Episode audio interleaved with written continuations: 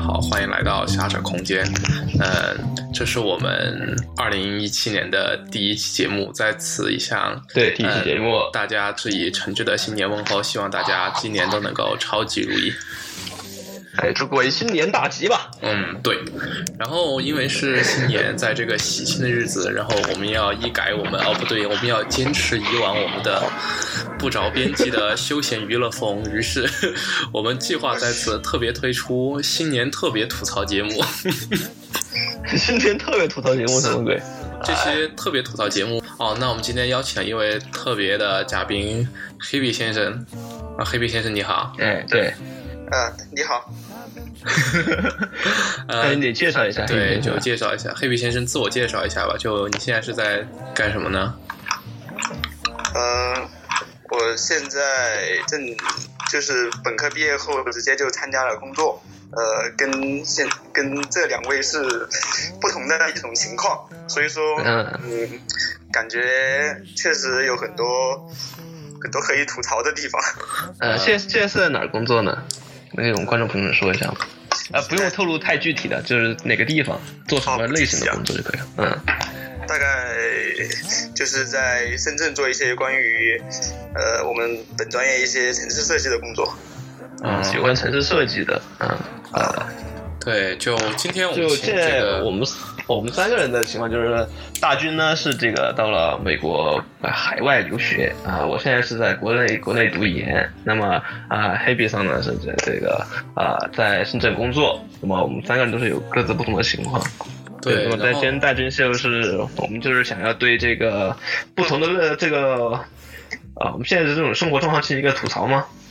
哦，是对我们二零一六年的生活状况进行一个吐槽，然后，然后迎来我们崭新的二零一七年。啊，是的，对，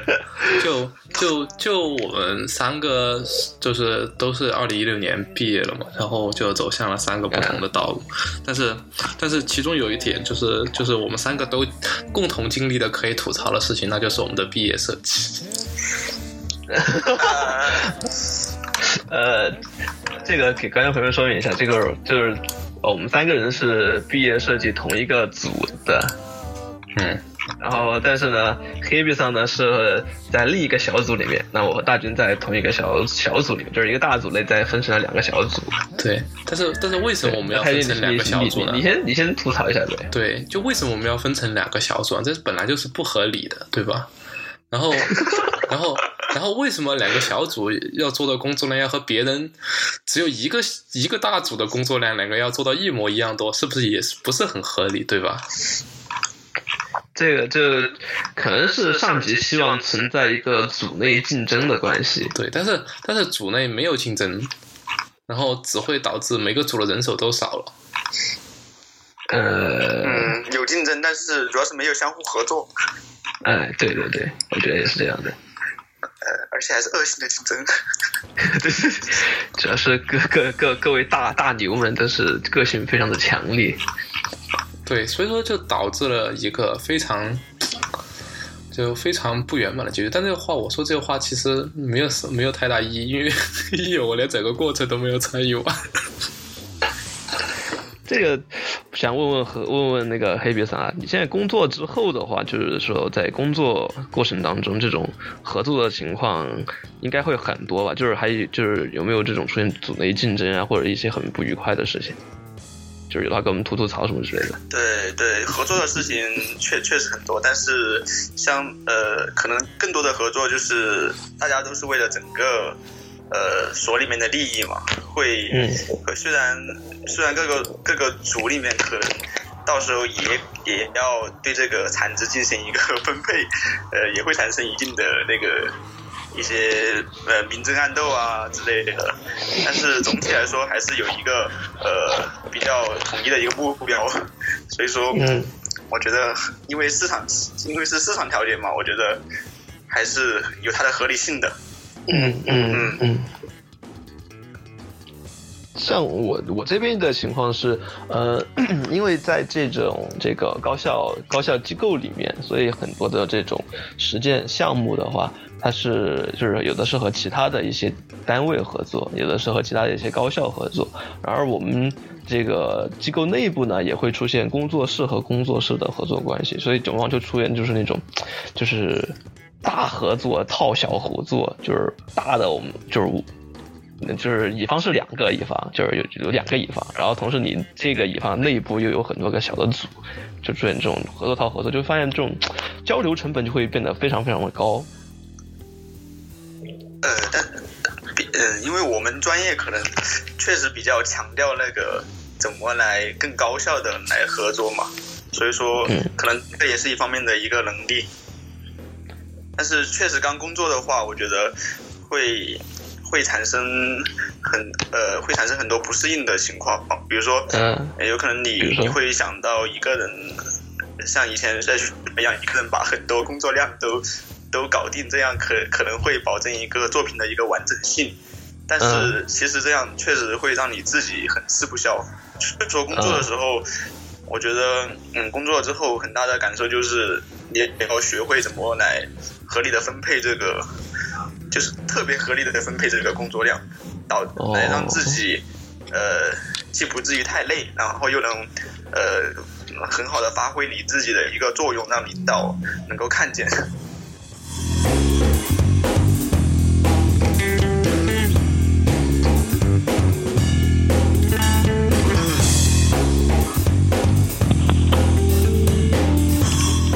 太绝啊！我们这样讲会不会就显得我们昨天节目太专业了呀？和我们的这个原则有点相悖。没有没有没有没有没有，我觉得其实也都还好，因为就合作这件事情确实很值得吐槽啊！就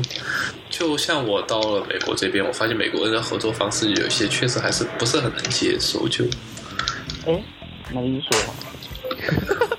请使用普通话。对，请使用普通话。就那你。就比如说现在就是很多 work 就就他会有大组小组嘛，一般一般也就三四个人的样子，然后然后你会发现就美国人非常的 talk，然后就提出了各种各样的各种各样的 idea，然后然后很多时候你会觉得他很激情，但是在我看来就是很多 idea 是就是。就没有太多现实意义以及不靠谱，然后，然后你就会花花很多的时间和说服他这个不靠谱，他会花很多时间说我们可以尝试一下，我们可以尝试一下，然后，然后后来我就你就嗯，然后我也就懒得和他两个说，因为毕竟，毕竟你英语和他两个吵架还是很费神的，然后。然后，然后你就你就说你就你就说，那我们一起来尝试一下吧。好，然后你发现，哎，他自己也发现，哎呀，这个做不出来，好麻烦啊。然后，然后，然后他就会，他就他就会各种把锅甩给你，然后就说，哎，你刚才提出了这个意见，我觉得很好啊，你要不要再继续试一下？然后，然后，我去，这也太……然后，哎，我觉得那个方向不错，我想去尝试一下那个方向，你可不可以把这个方向继续做下去？然后，然后，然后就经常要去被迫帮他们收拾各种各样的烂摊。单子，然后 我就会觉得，这次其实特别像我们在本科大大一、大二时候的这种阶段，就是对各种新这种新鲜的这种想法都想什么样的去做一下。其实精力其实很有限的。对，我觉得就是他们认为我给我感觉是就像一天有四十八个小时可以运转一样，然后，然后，然后，然后就明明只有一周长的一个 project，我感觉他可以把三周的工作量都放进来，然后最后发现自己也 hold 不下去了，然后，然后就发现没有办法，然后，但是但是我觉得他们这一点还是很好，就是一开始对 project 是充满了热情与期待的，就但像我就已经是对 project 没有什么热情与期待，心里想的就是，毕竟你。毕竟你已经是一根老油条了。对，我觉得我就一根老油条，就是就老是在上面啪啪啪啪啪讲了很多，我下面心里想的都是怎么赶快把这个平力抛给画出来。然后他在他在上面讲我们这个 project 来做个做什么，我心里面想的都是嗯，我这个分析图应该画几张，然后这个表现怎么做。我我倒是觉得他们这种方式会。会更更更好，因为之前看见知乎上一个一一个吐槽我们国内建筑这个教育的一个帖子，大概里面有一个观点就是说的，呃呃，就是说的美国这种情况，就就是我们好像嗯，把这个时间一定下来，就会呃就会自己马上把这种各个节点的时间安排好，然后再有条不紊的把这个作业，然后能够图能够交上去。嗯，但是好像很多人的呃，比如我的情况吧，我在大学期间可能前面也是这样，完全不顾那个时间的一个限制，然后就在前面胡思乱想，然后而且到了后面还是不是很注重对这个时间的那个安排，然后后面就导致最后几天把这个图匆忙的赶出来。嗯但是我觉得，我觉得虽然我这个呃对于这个一个项目的一个执行力可能显得很不够，所以说这在工工作中面工作中就很凸显出来这这一个弱点。嗯但是我觉得我自己能够在前面能够进行很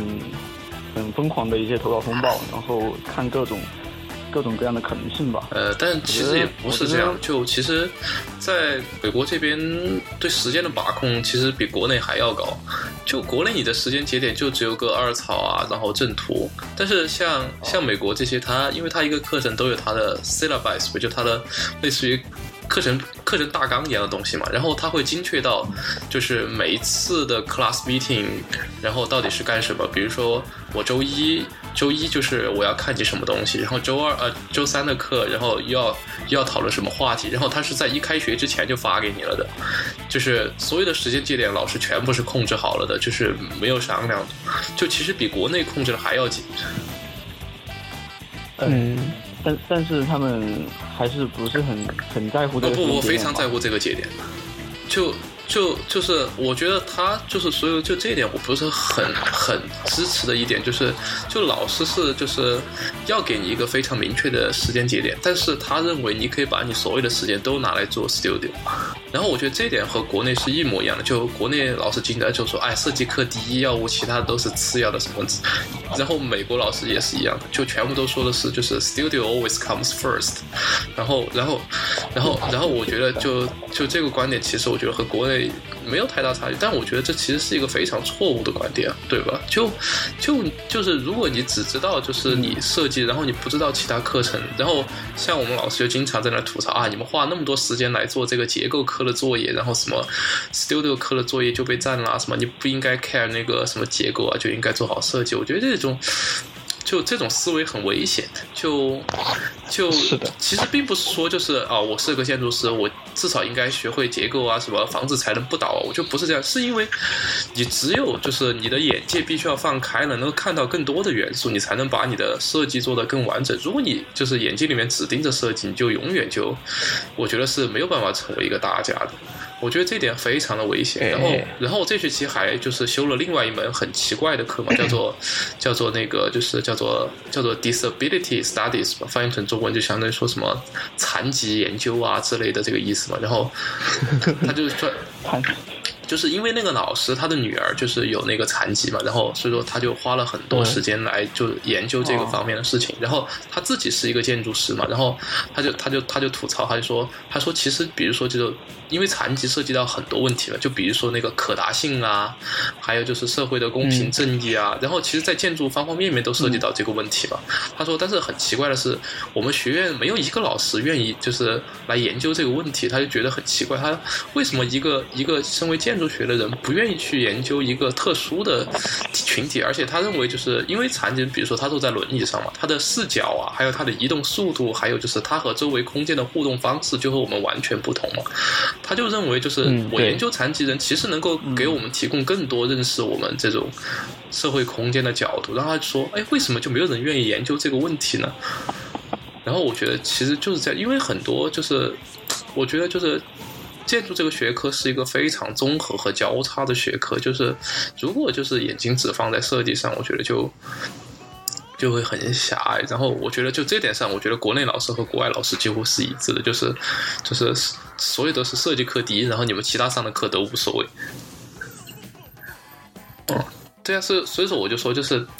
就就是就是不要一味的就是就看扁就是国内的设计，然后就觉得国外的设计怎么样怎么样，我觉得也不是就，而且而且主要我觉主要还是那个，就是对于这种空间的东西的话，其实往往是要意识到空间背后的一些。这个是都就比如说，对于残疾人来说，你要意识到残疾人这个个体和普通个体的区别，你才能有针对性的去对他周围的空间进行一个设计。但是我觉得这个在可能仔细想一下，可能就主要还是国内的这种社会经济发展水平没有到达那个要去特别来关注产品这一个阶段吧。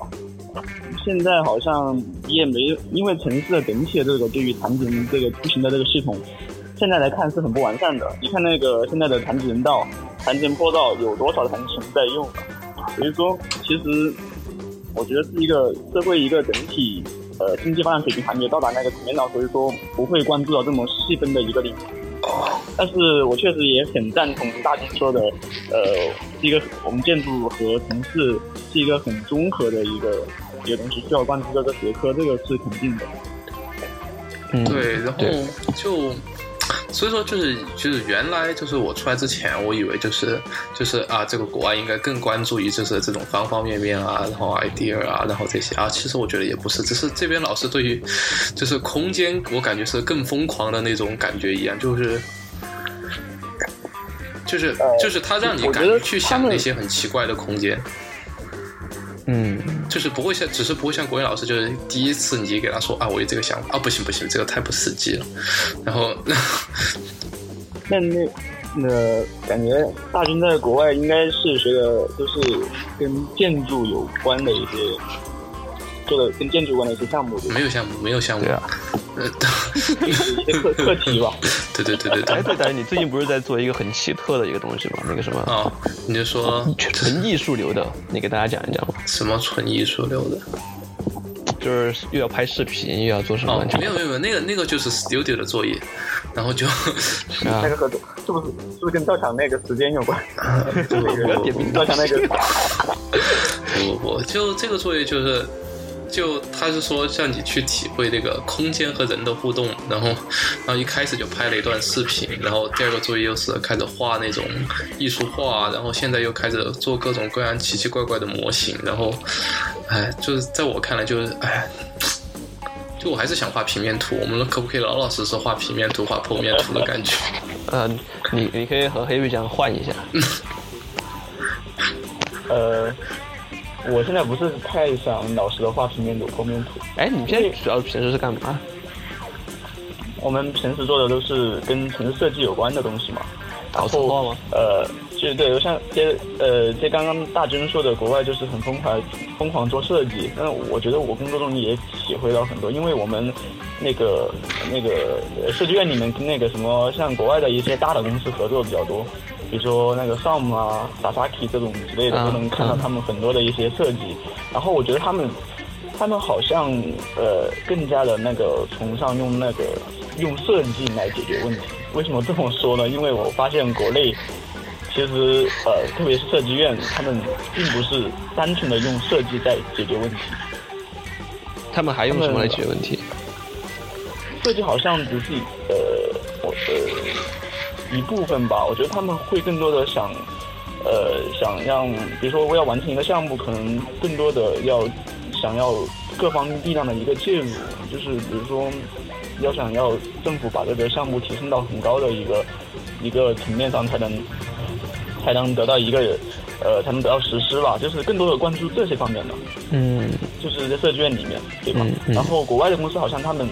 不是太关注这种。呃，怎么来协调各方的利益，然后来让它落下去？而是，而是很单纯的，会很大很百分之九十吧，就是的篇幅都是在很单纯的做这个设计本身。然后你会发现他们做的很深入，然后真正的是在用设计来解决一些城市问题。所以说，我觉得这个是国内的一些。设计院和国外的一些设计院很大的一个区别。对，我觉得就但其实但其实这一点其实这一点我也是很就是我会觉得就很不好的，也不叫很不好，就在我看来是也是一件很很有危险的一件事情。就就因为就是像像像比如说像我这里吧，就就我们老师都已经就是不要求你会你用 CAD 了，就 Auto CAD 都已经不要求了，就就是就全部用犀牛。就包括包括包括你出图你也用犀牛出，你也不用到就是 Auto C 到 Auto C D 里面去画，然后什么都是用犀牛，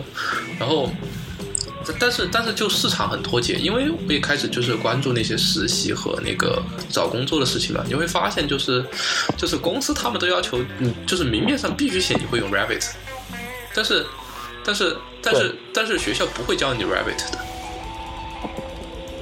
就就就是就是就是相当于说，就是我们说我们国内就是国内就经常说我们国内老八校的教育是和市场脱节的，教出来的人呃，就市场不要了，一天到晚教些没用的东西。那国外也是这样的，就是就是就是就是就是其实也蛮和市场脱节。就是啊，当然你说最优秀的人，他肯定是只做设计，然后不画图，都是画画草图，就就自然有人帮他建模啊这些。但是我觉得就是。大部分的设计师其实出来都是为了给，就是最优秀的那批人做一个团队的贡献的。就就比如说我，我觉得我的就是最擅长的能力，并不是在就是做就是形体设计啊，或者是那些缝缝。我觉得我最强的能力就是在于，就是从一开始的概念构思到后来的规划，比如说再到整个流程的一个管控和设计，我觉得这个才是我最强的一方面。然后，你你这个就是按按项目负责人培养的路线。哦，我我们现在还不知道这个术语嘛，但但是但是但但我觉得就是就是这样的，但但是但是就是比如说学校里面就感觉是每个人都把你培养成一个设计师。然后，然后，然后这个观就我这个观点嘛，我也给就是我们学院的一些比较比较高层的老师就就表达了我这个 concern，然后他们说，呃，他们说这个你说的确实有道理，但是我们还我们是一个以培养建筑师为主要目的的学校。山动燃具，就是就是对，就是你是你说的很对，但是呢，我我保留我打分的权利。哎，对对对。哦，但但是你也就是以前我们经常流行的一句话，就是你也可以这样画，但是分还是我打。对，然后，但是，但是，但是，但是，我觉得就国外的那个评分就和我们国内一个很不一样，就是它其实就是，就是国内嘛，那个是是，你只要图画好了，然后管管嘛三七二十一，至少有一个八十七、八十八了，对吧？就，然后，然后国内是你，呃，国外是你只要平时就是认真在做设计，然后怎么样，你图画的再烂，他都要给你打打个 A 减，嗯，甚至有可能给你打 A，就是。就是他，因为就是一开始他就把他的评分标准就明确跟你说了，然后你要能够上 A 减的一个最重要的一个标准，就是他里面明说就是 you are willing to take risks，就是就是你愿意为了你的设计去冒险，然后。然后这个可能就二不说了，就你一开始就是就是，如果你的设计师就是他感觉就是哦，我这个借用了这个魏延吴的创意啊，我这个部分又抄袭了这个这个某某某，我这个部分又是从哪个建筑里面搬来的元素，那么他最多给你打 B 加，就。就他一定要你有，就是你要愿意去冒险，就是就按我老师的话来说，就是就愿意去创新。对，他就有可能你做出来是一坨狗屎，但是但是但是你要你要你要把各种东西。他说你要一定要愿意去这样做，就就因为就是我是就是就是呃比较该说比较偏实践那种嘛。然后上次那个住宅设计啊，我就是我说我简直是把那个户型给它压缩到极限了，就是就我感觉是把每一寸土地都用了起来。然后老师说，嗯，这个方案很成熟，我也觉得它是一个非常好的方案。但是呢，我觉得你没有冒险。他说：“他说，他说，然后，然后，然后，每次他就说啊，你能不能就是做的再夸张一点啊，是不是？然后每次我跟他说啊，我一直觉得你没有冒险。他说你要勇于迈开你的步子。”就是他可能觉得你考虑的太过于那个周到，显反而显得很中庸的。对对对，他他就说，他就说，就是就是因为因为因为，比如说比如说像我们，就比如说你回想我们学住宅的时候，我们学了就是搞的最多什么啊？就是老师说啊，我们这个一室两厅的，你们画一个平面，然后就开始评讲，呃，这个这个什么户型单元又利用了什么？哎，这个你又浪费了一平米啊，然后又没有甲方会买啦，这种乱七八糟的。然后然后我我评图的时候，就有个老师问我，他就说，哎，他说。你把这个户型做的这么小，然后啊，看起来节约了这么多土地，但是你觉得就是你这个会有人买吗？然后，然后，然后我就感觉就国情不一样了。你像就这边，它反正土地物就是地大物博嘛，对对，对，所以说所以说就觉得哎，我没有必要做这么小啊。对对啊，然后然后然后，而且这里面还有就是老是一个价值观吧，就是他觉得这个东西做出来肯定是要卖的，但是国外就是认为他只是在我们在讨论一种情况，对，然后 然后然后然后然后因为就是然后就是我只做了两层吧，然后然后说你为什么不做三层呢？啊，我说我觉得两层就够了，然后然后那个老师噗就跑上来，然后就在我的图上到处给我画，他说你这个空间这么小，明明可以做做个通高的，你不做，然后你看你把这个客厅压成什么样了，明明可以放大一点的，然后就到处给我标，然后他说啊，这不是三层就来了吗？啊，你啊，我觉得四层都不够了，你还只做两层。我是觉得就是说，像是这种就是国内的一些这种针对市场的，以及就是说在工作当中情况当中，它其实就是像怎么说，就是我们必须得就是符合这个市场的需求，你必须得满足市场的这个要求嘛，就是你得卖得出去，还是那句话，你得卖得出去。但是在学校内以及就是做就是说像研究生或者做研究或者什么之类的，其实往往就有点像那种一些那种。呃，美术院校他们的一个概念设计这种东西，就是它它只需要符合一个设定，在那个设定下，它把这个做的完成度很高就可以了，对，不在乎这个东西的一个市场情况。就就它其实里面其实包含了一些，比如说艺术追求，或者是一些在理念上的一种创新，或者是一些什么样的之类的。但其实我觉得，就是你追求市场，并不是一件很错的事情。就是，但是就就因为就因为就是在在我的脑海里，我一直认为就是建筑始终是一件产品。就我自始至终，我都觉得建筑是一个产品。就建筑不是一个艺术品，我觉得建筑一直都是一个产品。但很多人就是觉得，一建筑它就是包含了艺术这一个成分。对，我觉得追追求市场也是你的一个概念吧，它只是一种概念，然后你可以其他的一些一些设定啊。所以说，我确实我也我也不反对，我我也我也觉得这个追求市场不是一个坏事，呃，但是我觉得，我觉得要培养能力，就是你能呃叫你追求什么，你都能够把那个空间做出来，我觉得应该是这样一种能力吧。呃。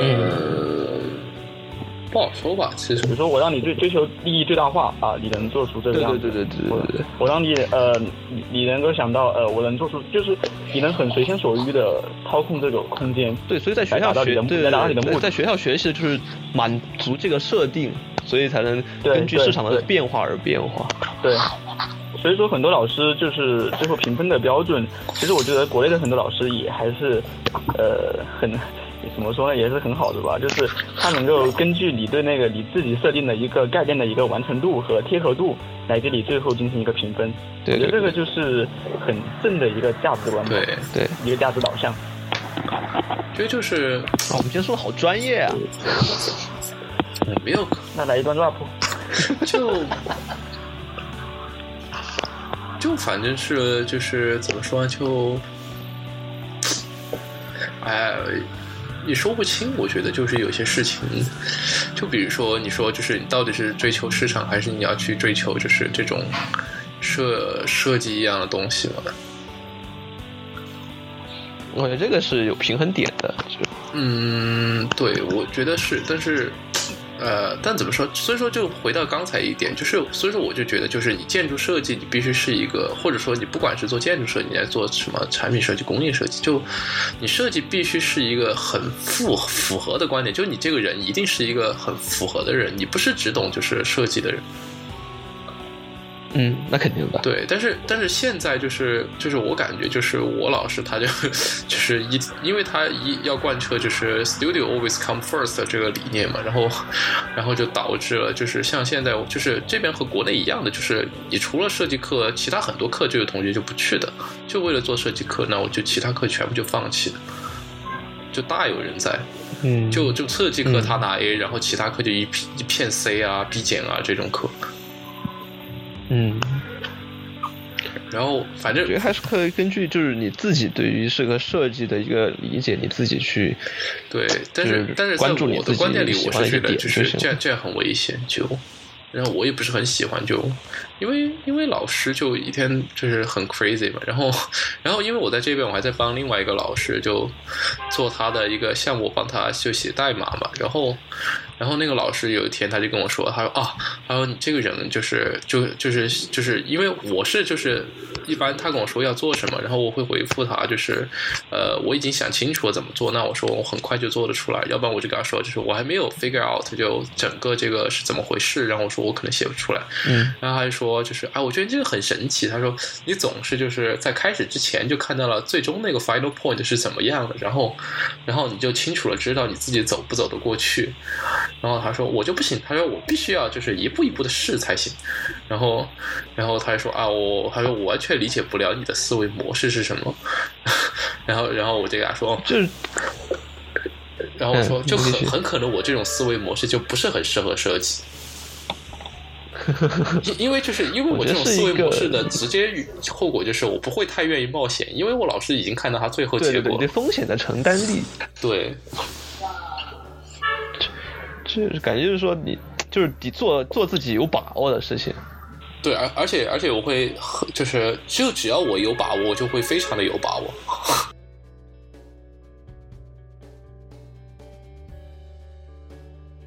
好，那现在对对对，然后然后现在过年了嘛，然后然后刚才内内有提议我们要聊一聊过年的事情，然后我很反对聊这个话题为什么呢？因为我没有过年，就是就是就是就是当当大年三十的时候，我爸我妈问我在干嘛的时候，我在默默的赶周一要交的图，然后 然后赶完了图过后，以及要准备周一的考试，然后还有另外一个就正在眼前，然后我正在默默的写的这些东西。朋友圈最好玩的就是你发现你周围的人都是在晒什么年夜饭啊，什么烟花啊，什么压岁钱、红包，然后大军这边就是啊，好不容易赶完一个作业，对，而且、啊而且这个老师而且而且而且就是美 美国特别不好的一个地方就是，就你来了过后，你才发现中国的放假是多么的合理。就就上半年是每月都有一个三天小假，后边年有后半年有一个四呃七天的长假等着你，然后马上就快过年，嗯就感觉就是一年一年十二个月都有盼头的那种啊！美国简直有盼头有盼头。就美国简直是，就是上半年一共只有两个节，就一个就是马丁路德金纪念日放一天，然后然后还有一个呃还有一个在后后面的我都忘了是什么节了，然后也放一天，然后一共只有这两个节。关键是就是美国人民不调价的，整个上半年就放两天，对对对，关键是他不调价，就是就是是星期几我就放星期几，那比如说一二三四五，他是星期三，他就放星期三，等于不放。哦，对对对，对他他他不会 把星期三难做，但是工作还是在那儿摆着。对，然后然后他不会就是像就我们国家就会把它就是那一天会和星期六、星期天连在一起，就变成三天嘛，或者或者是怎么样调休啊，什么乱七八糟吧，他不会，他就是该放哪天我放哪天，然后然后经常那一天就变得就是很尴尬，就是设计课上完啊，明天放假，然后正好星期三我们还要看个东西，那这天就自动自动消失就，然后然后主要是专业原因。对，然后然后下半年的假也没有什么好期待的，就就就就你比如圣诞节什么的，然后其实就其他人只放两天，就其他人就是就除了学生，因为学生在寒假嘛，然后然后其他就是嗯正常工作人员就只放两天，就和国内的七天相比，就完全不是一个概念。但是但他们有年休假嘛，就是你可以就比如说他允许你一年一共请十五天或者二十五天的假嘛，所以你可以。就是把那些天全部就是对全部积累起来，然后然后来请成那个假，然后然后、嗯。然后就还是比较灵活，但是但是我觉得对于学生来讲很难受，因为他暑假很长，他暑假有四个月，但是但是但是一般你暑假你都要去实习啊，然后什么嘛，其实就哎，反正我觉得就，但是我觉得他放假太不合理了，就就上半年对于学生来讲没有什么多盼头头，对，就只有一个春假，就春假他会放一周，就就是叫做 study break 嘛，就就休息一下的意思嘛。但是，但是就连这个 study break，、我们学校也精心为大家准备了，就是那种实习项目，可以让你去各个公司参观的那种。我这个叫做什么？那个什么，就是小学的时候发的那个快乐寒假那对对本书那对对，种感觉。就就这个意思，就是精心为你准备了这个 这个这个项目，让你去参加。所以说就就很尴尬，然后，然后我，然后，然后就真的就整个春节，我就感觉我是在一片悲伤和肃穆中度过的。就就上周就 就出就上周是一个很无聊很无聊的一个作业，就就那个就是叫你去就是做一个就就两一个场所一个活动，然后你把他们两个拼起来，就是美国不是有很多电视秀吗？然后然后他说就是然然后你选一个世界知名建筑的风格，然后你把就是然后你把这个建筑秀，然后用这种建筑风格来表达。然后，然后，然后，然后，最终是你要做一个模型出来。然后我上周几乎就在做这个尴尬的模型当中度过，然后你选的什么秀啊？叫做叫做就是那种体育播报的那种。然后，然后要要和建筑是是一种那种就一个德国的，然后就是那种非常的那种性冷淡的那种风格。然后，哎呦，真的是 体育播报怎么能性冷淡？对呀，对呀。然后，然后那老师说啊，你要做的有青春有活力一点。然后，然后我我然后我默默的给他看了一下，我说你看这个建筑哪里有青春活力的样子？然后那个说哦是哦，有点难。然后，然后上周可以这种。上次就一直在做这个模型，青春活力的性冷淡。对，就就一直在做这个模型，然后然后每天都基本上都是就十一二点钟，然后才从 studio 回来的那种，然后 然后就默默的看朋友圈，然后还有老爸老妈每天都默默的告诉你，嗯，今天我们又去哪里玩了？你过得还好吗？嘲讽，这就叫嘲讽。然后其实我很想默默的说，你要出国啊？你出国呀？我们出去玩。对，然后就特别的尴尬，就但是，但我觉得这也是全球化的一种表现。强行扯到全球化，就好不容易这个话题我们才接了点地，现在怎么就上到全球化？没有没有，因为因为因为像因为像就是美国同学他们都都好多都知道哦，I'm dog，然后什么 I'm lamb，然后什么哦，I'm pig，哦，I don't want to be a pig。就什么鬼？就是他们也知道自己十二生肖是什么，好多人对，然后，然后，然后，然后，然后就是学校也会发，就是邮件就恭贺，就是什么 Chinese Lunar New Year，然后什么，然后也会有庆祝活动啊那些。哎，那在在校的中中国人群体以及就是 China Town 这些之类的，会不会有什么活动？但是因为因为就是春节其实不仅仅是中国，几乎几乎整个亚洲，因为当年中国强盛的时候，就就到处传播了文化嘛，就像像像比如说就很多韩国留学生，然后因为这边韩国留学生也很多，然后他们也要过春节，然后。然后，然后我还交对，然后还交流了一波，就韩国怎么过春节啊，然后中国怎么过，然后他们也有十二生肖什么乱七八糟的那种。哦，没没有说是他们发明的吧？呃，这个应该没有。就就反正是喝的什么的，就就就就就感觉就其实就现在就是，就感觉就全球化确实就蛮严重的，不叫蛮严重，就已经是深入人心的，我觉得。哦，但是我觉得你说蛮严重，感觉 还是对这个事情看的比较消极啊。呃，不是，不是，不是消极，怎么可能消极呢？我又不是川普。哦，最近不是川普不是那啥吗？搞了很多大大新闻嘛。哦，对，就就哎呀，就身为留学生，我也是感到很尴尬，就 就不知道他老人家到底想搞什么。就是就是就是，第一你要怀疑，就是你。呃，毕业的时候那个美国，还是现在这个时候的美国吧？我觉得最怕就是留学的，感觉就是在那边很不安全，就感觉就是，就自己是一个全球化的一种这种但是就是我觉得。就大学校园就是还是就是非常开放的，就就大学校园还是很包容的。我觉得就这一点，就是他们的高等教育，我觉得是希拉里派的。不不不不，我们那个州是除了我们大学所在地，几乎。其他都是投的川普，就就但是但是但是但是我觉得就他们高等教育一个很重要一点就是，也不叫他们高等教育嘛，就他们把就是高等教育当成是一种 service，就是当成是一种服务业来对待。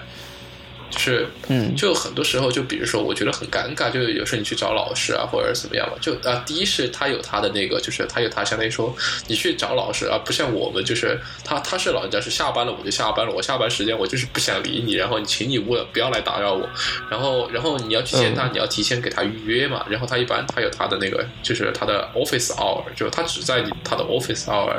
就是解答你的问题啊，接受你的那个一对一的谈话，但是但是他只要接受了。就是你提前跟他约好，你跑去，然后你不管聊多久，然后然后你问再多莫名其妙的问题，或者他课堂上讲过的问题，他都会就是就一定要给你讲懂为止啊，或者是给你就是给你一个满意的答案为止。然后，然后，然后我就经常感到很尴尬啊，然后我就觉得不好意思，就占了他很多时间，因为像我这种问题少年，就经常问一些莫名其妙的问题，然后。然后那个老师他说啊，他说我觉得这很正常。他说就是大学就是就是为你提供这个服务的地方。然后然后他就说就是你应该 enjoy 这个服务，就是 you should enjoy this kind of service。对啊，你要享受啊。对，然后然后我觉得就是这种就是老师就是他不把自己当成是啊我是个教授，然后我是个副教授什么乱七八糟。他说他觉得他就是个服务人员。就我觉得这种态度就是比我们国家很多哎，这个这个老师哎，我是个正教授，我好牛掰，然后啊，你们这些都是哎怎么怎么怎么怎么这样？我觉得就就完全不一样。我觉得这个里面其实有一些文文化的因素在里面的，就是感觉就是我们这边更注重人情，就是人的这个因素的这个更大一些，所以那些人还觉得他有一种。地位之后，他有一种身份之后，他他可以做的人情更多，而你去拜托他，就感觉是在 你在你你你你你就是相当于要拜要要要交一个人情出去这种感觉。但是在国外感觉就是说契约精神更为强，他既然他他就已经是有这个契约和这个责任之后，他对你的服务他觉得是理所应当的。对，然后然后就这边反正 反正我觉得就这边就给我最大的感受就是给钱办事。然后，然后，然后，然后，然后就是你给钱了，就服务态度特别良好；然后你不给钱，服务态度也特别良好，因为你是未来会给钱的人。就就经常是给我一种这种感觉，高高度市场化，对，就非常的市场化。对对对。然后，然后。这然后我觉得就是因为，但是可能最开始是一种市场化的感觉，但是后来就是大家都养成习惯了，于是就是就是比如说你你说谢谢啊，然后就是就是很多就是善意的服务这种行为，然后你也会很自觉的就深入到每个人的心中，然后就你会觉得过得就非常的就大家都很礼貌，然后都很那个善待别人，过得比较轻松一点。对，但是但是但是我觉得就是。就像像大学，就我大学就就是相当于说在中国的一个镇这个级别的地方嘛，然后，但是但是我觉得繁荣水平连中国的镇都不是，就就感觉就是就我每周最大的娱乐活动就是我去超市里面买一次菜，然后就感觉就 就生活非常的 非常的委屈。感觉那边就是吃饭特别麻烦啊，吃饭倒倒无所谓。我觉得就主要是我觉得就就还是我觉得是一种就生活习性上的不习惯。嗯。然后呢？然后呢？刚扯到哪儿了？怎么扯出这个话题了？哦，过年。嗯。对，说到过年，扯了好多，就先说到过年，我们就大军带就是就再来扯了好多，就是自己在美国过年的，就就再来就再来就这个说一说就年终奖的事情吧。就反正我没有年终奖的，哎，对对对对对，工作的要说一下这个 年终奖的事情。呃，这个年终奖，我们过年的时候年终奖就。少了一大半了嘛？少了一大半什么意思？不，你这个少了一大半也要看基数大不大呀？不不不，为什么过年的时候就少了一大半是什么意思？过年回家买点东西啊，买点年货呀，然后干干嘛的？就你方便透露一下你的年终奖是你工资的多少倍吗？一一个月工资啊？啊，你年终奖只有一个月工资？呃，你说一个月工资多少倍吗？对对对对对。嗯，大概也就也就十倍，五六五六倍吧。下来发，下来发了五六个月工资，哪有十倍啊？那其实对啊，还可以啊，就。知道你买了多少年货啊？就是平时工资比较低嘛，廉价劳动力的感觉。呃，刚刚刚刚黑 y 上在说他的年终奖的时候，我感觉我和大军都在。屏息听着，到底要说什么？因为因为 因为就是反正反正就是在我就是就是在我眼里，就是我一直认为就是就就是如果把建筑认为就是你热爱学建筑学，然后你就应该什么啊，就应该为它付出努力什么乱七八糟，我觉得是是没有道理的。就就我觉得一个就是一个行业是健康的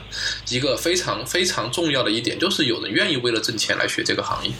而不是所有学这个行业吃这么多苦的人，全部都是因为我热爱它。我觉得这种为了情怀，对这种这种是不健康的。就一个行业只一个一个只讲行业的情怀是绝对的耍流氓的行业，对吧？就对呀，对呀，对，就一定是就是这个行业它是健康的，那么就一定是有人就是为了挣钱才想来这个行业，而且这才说明这个行业是一个蓬勃发展向上的行业。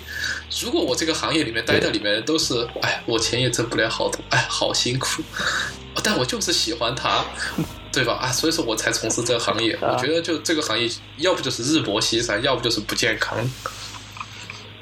啊，我觉得这个行业现在也有一个很明显的，有个有一个行业就是音乐圈的人啊，好多这种就是搞音乐的，刚开始刚开始基本上就是又是又不能放下去，但是你但是根本就赚不到钱，大家都知道肯定赚不到钱。很多国外的那种乐队的话，就是呃。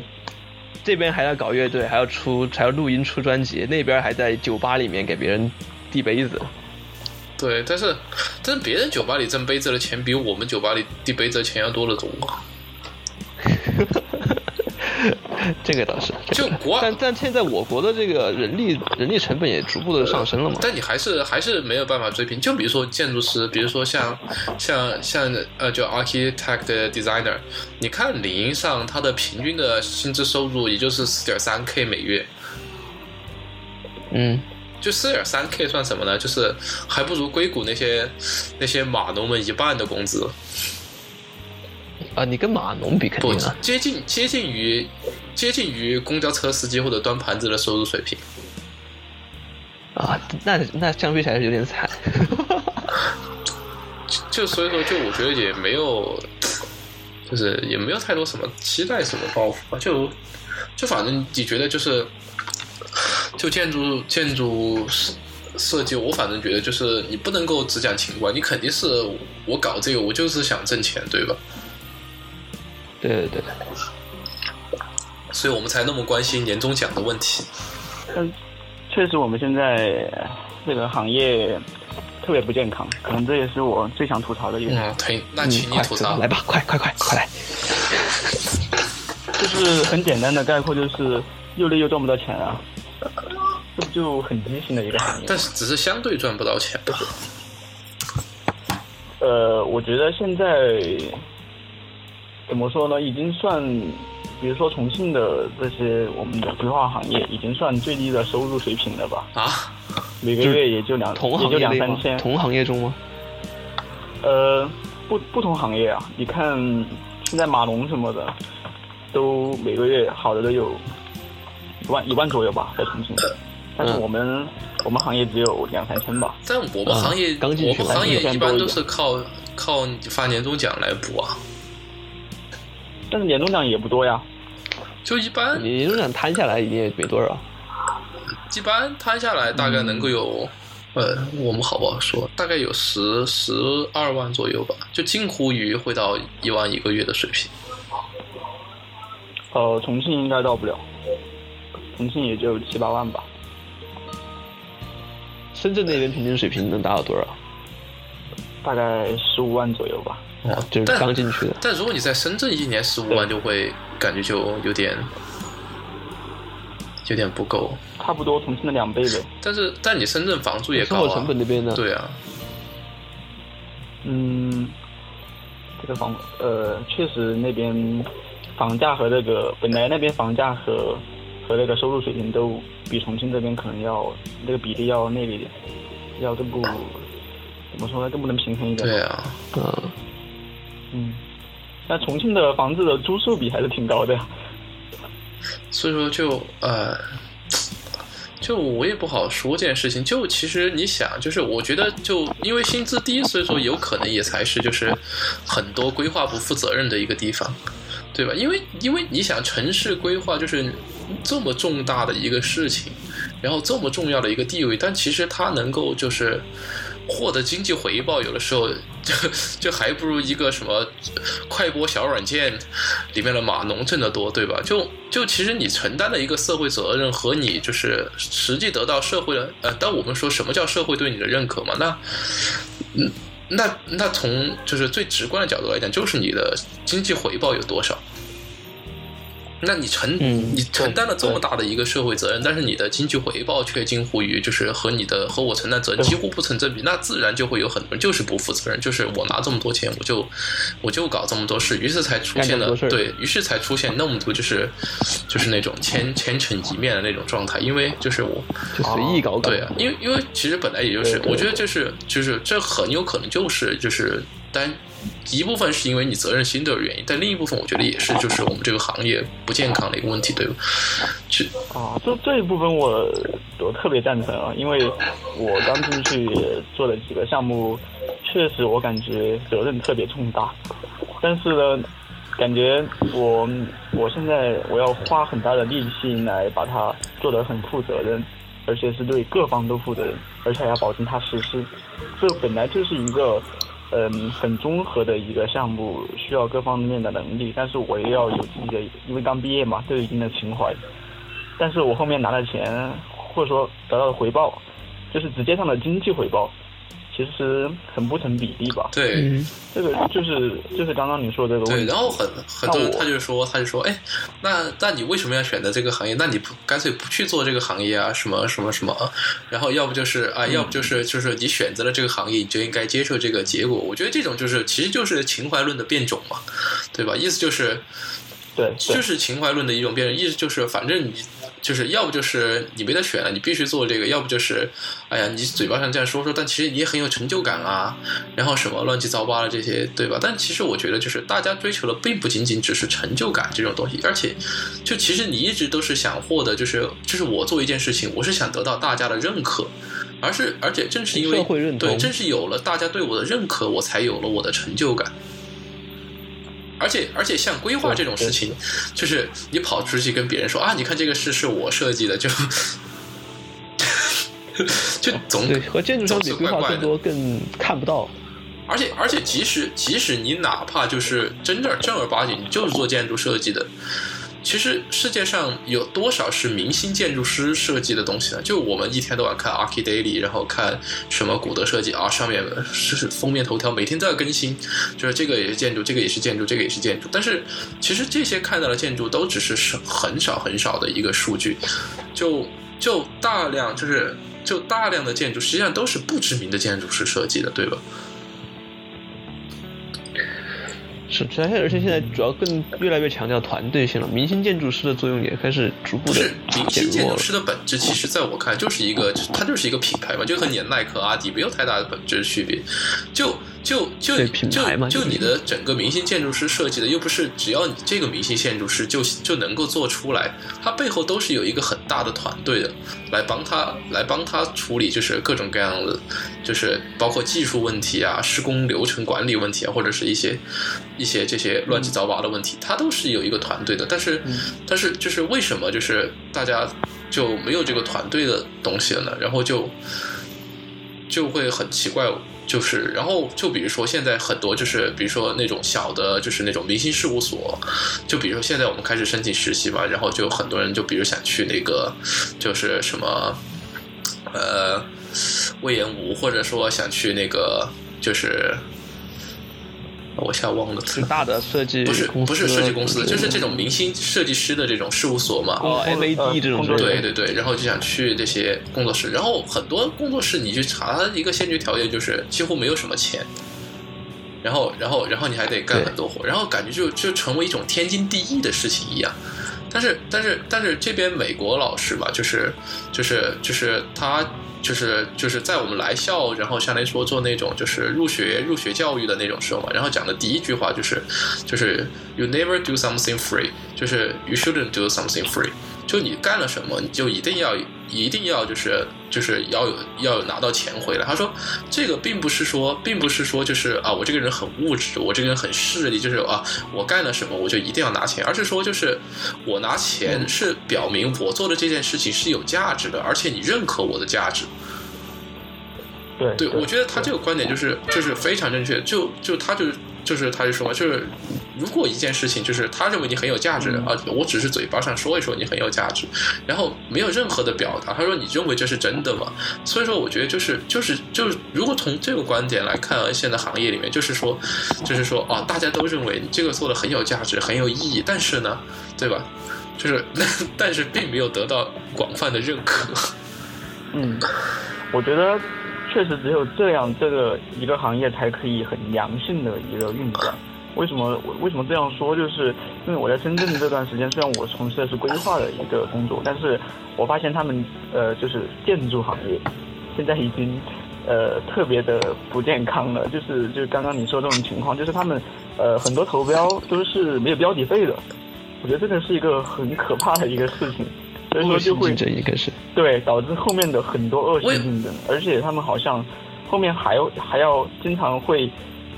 普遍的一个行业的一个潜规则，就是说会给甲方的一些提提成，对啊对啊，重大的一些项目的话，我觉得这个就嗯能够看出来一个就是一个行业好像对自己呃价值不是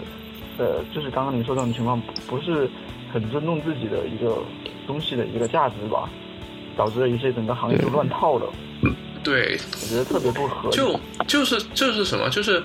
就因为就因为就因为这个观点，就是就是什么，就像说就是就认为市场的供应方总是大于你的这个需求方的嘛，所以说就是啊，反正你不做这个活，总有人要做这个活，对吧？然后然后然后需求需求量太多，不是，关键是我觉得这个问题反映的背后是同质化是一样的。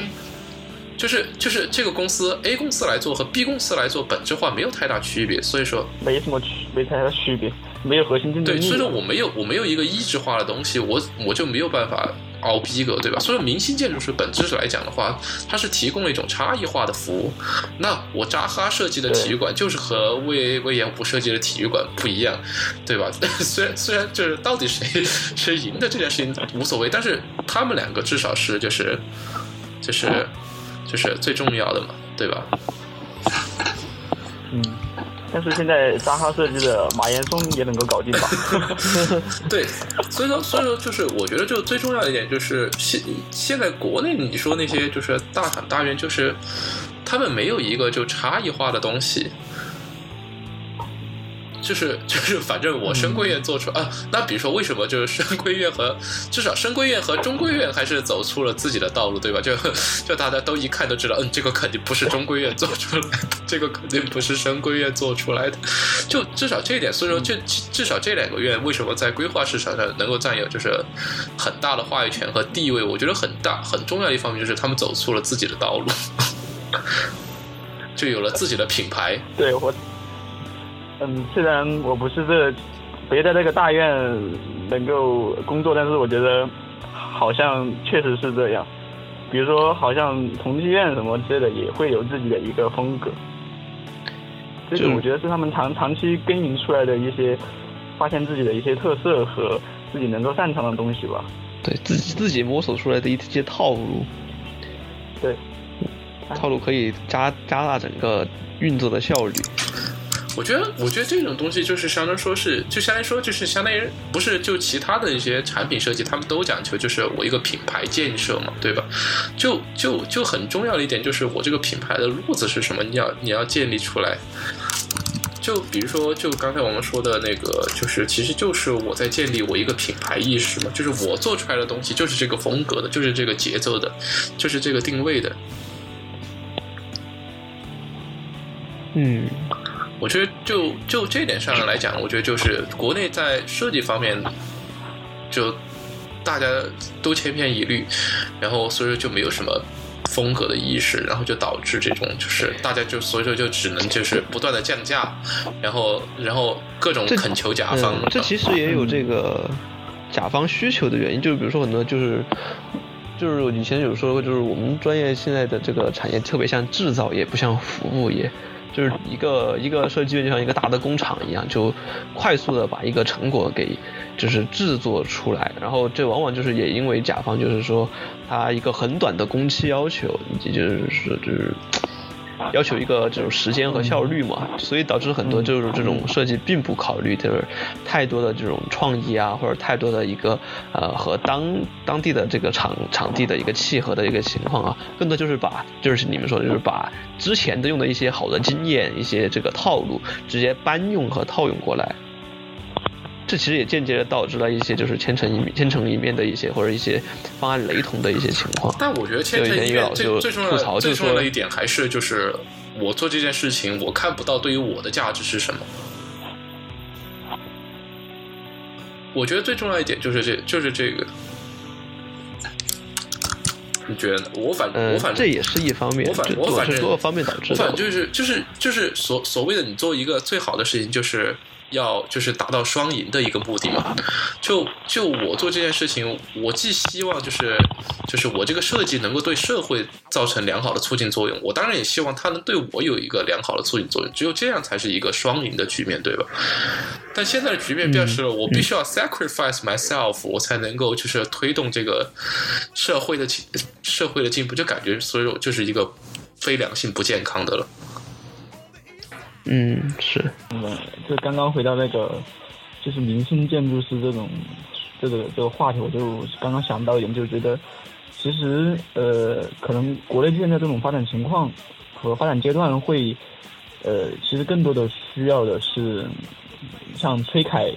崔凯这类的建筑师，我觉得他能够嗯做很多怎么说呢，没有自己标签的一些呃公共建筑吧，但是。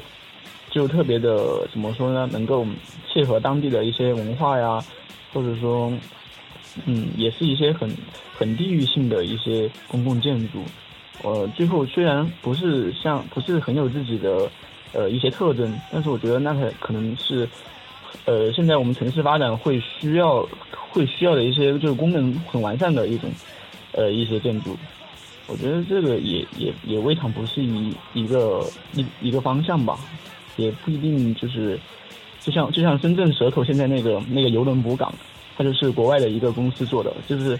呃很有自己的一个标志性，就是一个三角形的一个东西。但是现在就被批的很惨，因为它基本的一个功能流线都没理清楚，都不是很完善做的。对，关键是关键是就是说不定这个设计还付了比国内公司还高得多的钱，就它的设计费说不定比国内就是一般公司做的还要高。就这点就，但我觉得这里面其实有一些这个，就是它是就是甲方买单，不仅仅是为了它的这个使用的功能，就是他有的时候更看重就是一个名名头，所以所以说以及或者以及以及一些象征意义。所以所以说所以说就是就是我我其实一直赞同观点，就是设计并不能解决所有的问题。而且，而且，而且，往往，而且，往往以为设计能够解决所谓的问题的设计，会带来更多的问题。就，就，所以我其实蛮赞同，就是要从各个角度来，来就是衡量和就是解决一些社会问题的嘛。然后像，比如说像现在这种，就是国外的有一些就是强势的介入，就是做的一些设计，我觉得就不是很能够，很能够。就是怎么切中要害的解决我们国家的一些社会问题，但是，但是我们国家有时候自己做的规划，我觉得又往往陷入到一种就是片面的拔高理论层次，然后，然后不脚踏实地的那种局面，就感觉就是我我做一个什么事情都一定要要写出一篇博士论文来的那种感觉一样，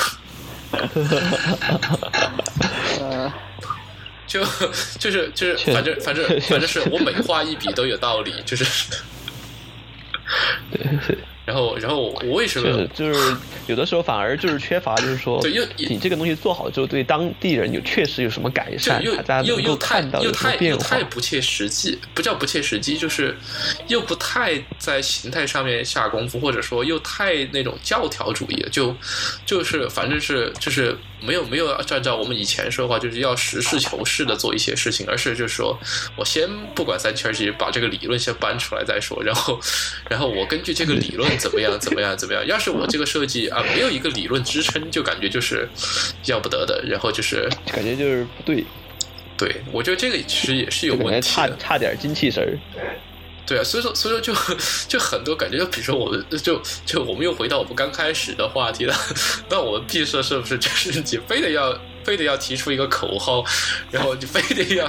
非得要有一个主意，我非得要一个思考，然后才继续能往下做。先有一个框架，大家都去体验。对，就就对，就是就是我们形态都还没出，我们就要先出一个哦，我们这个总体的方案的框架是什么？然后我们也不谈什么，就是形态构思，也不谈功能构思，先把我们这个框架给提出来。就我觉得这种又有点本末倒置，有点太过于就是。教条，然后就忽略了一些就实际意义上的东西。我觉得这一点确实是，就是我国我觉得规划一个很很有问题的地方。对，现在就是为了拿成果而先把成果给弄出来。对，对，就是我现在就呃项目都还没没有做完，可能领导就会想到最后怎么去报奖什么，都会。对对对对对对，就你这种都已经是，就项目还没做完就已经知道我要得奖。就先把钦定了，先先把我的这个获奖发言要先写好。就只要只要黑尾黑尾这的话，无意当中透露出很多阴暗面。只要标只要标到手了，我就要摁懂，我就要开始准备一下我这个获奖宣言怎么写了。获奖宣言，也不是获奖宣言，就是尝试去报奖，也没是说就是最后一定能中奖，但是他会有这样一个导向。就会就会让你的方案就是不是很纯粹了。但其实这个也是以经济利益为中心啊，就是吧？就就我为什么要去报这个奖，还是为了增大我的名气。对对对，可以拿到更多的这个。对，但其实其实项目就其实说过去说过来，还是因为就是我的在项目本身的经济利益不够。是的。就是如果就是专注于项做项目，你拿到的这个经济不够，对，你就不会专注于做项目。对，所以我就必须要干一些这些，就是和项目本来没有太大关系的事情，来弥补我在项目上的缺失，对吧？嗯嗯，有可以这么说，嗯，但是我我我更想我更想从另外角度，就是这个这种怎么说呢？就这种大家对国内对这种报奖的一个导向的问题吧。就最近，我觉得这个好像也也不是说是错的，因为我昨天看了一下，比如说说另外东西，昨天看了一下那个林林语堂写的那个《京华烟云》，他其实就是一一部为了去迎合国外的一些读者，然后写成英文，然后去报诺贝尔奖，可能可以报点什么诺贝尔文学奖之类的一个一个作品，但是它也不失为一部。怎么说，也是一部我觉得比较好的一个作品吧。对，但是，但是，但是，但是，但这个话题不一样的一个地方就是，我比如说这个《清华烟云》，我得不得奖，对于整个社会来讲没有太大损失。但是我一个规划方案，我做不做得好，对于当地人民来讲就是非常重要的一件事情，对吧？你写你写书，你不影响其他人民的生活，但是我做这个规划。规划方案就会影响到千千万万就是老百姓的生活。对对对，就昨天有个同学在重庆工作，也在说这个事情，就是感觉他就觉得嗯很很愧疚吧，觉得做的东西呃最后好像呃各个审批都过了，但是他觉得这东西本身对于当地的当地的居民可能是一种破坏，对，就是负规划。我看到 就和恩卡的负优化是一个一样，觉得很很可怕的一件事情。对，破坏性的创造。嗯，这个我，我觉得，难道是我们这个行业里面很多人的价值观本来就在慢慢的发生一些转变的吗？我觉得不是转变，就是还是还是是因为发展观的问题，还是是因为钱没有发够，被逼的，对，被逼的，对，钱不够，钱够了什么都好说，钱够了慢慢做，一年做一个项目，对呀。对，精打你精雕你那种就可以就可以就做的很细很足，包括你前期调研什么的都可以搞得很认真，对吧？现在对。现在前期调研也不管，就像现在很多项目都不用你调研的，现在谷歌调研啊，谷歌调研，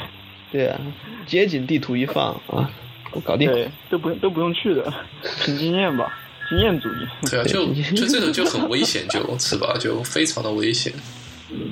所以说，这也是现在我对这个行业会比较失望的一点吧。嗯，因为确实没办法，但是呃，可能就是很多人我觉得会更想去选择去什么去这种大学任教啊，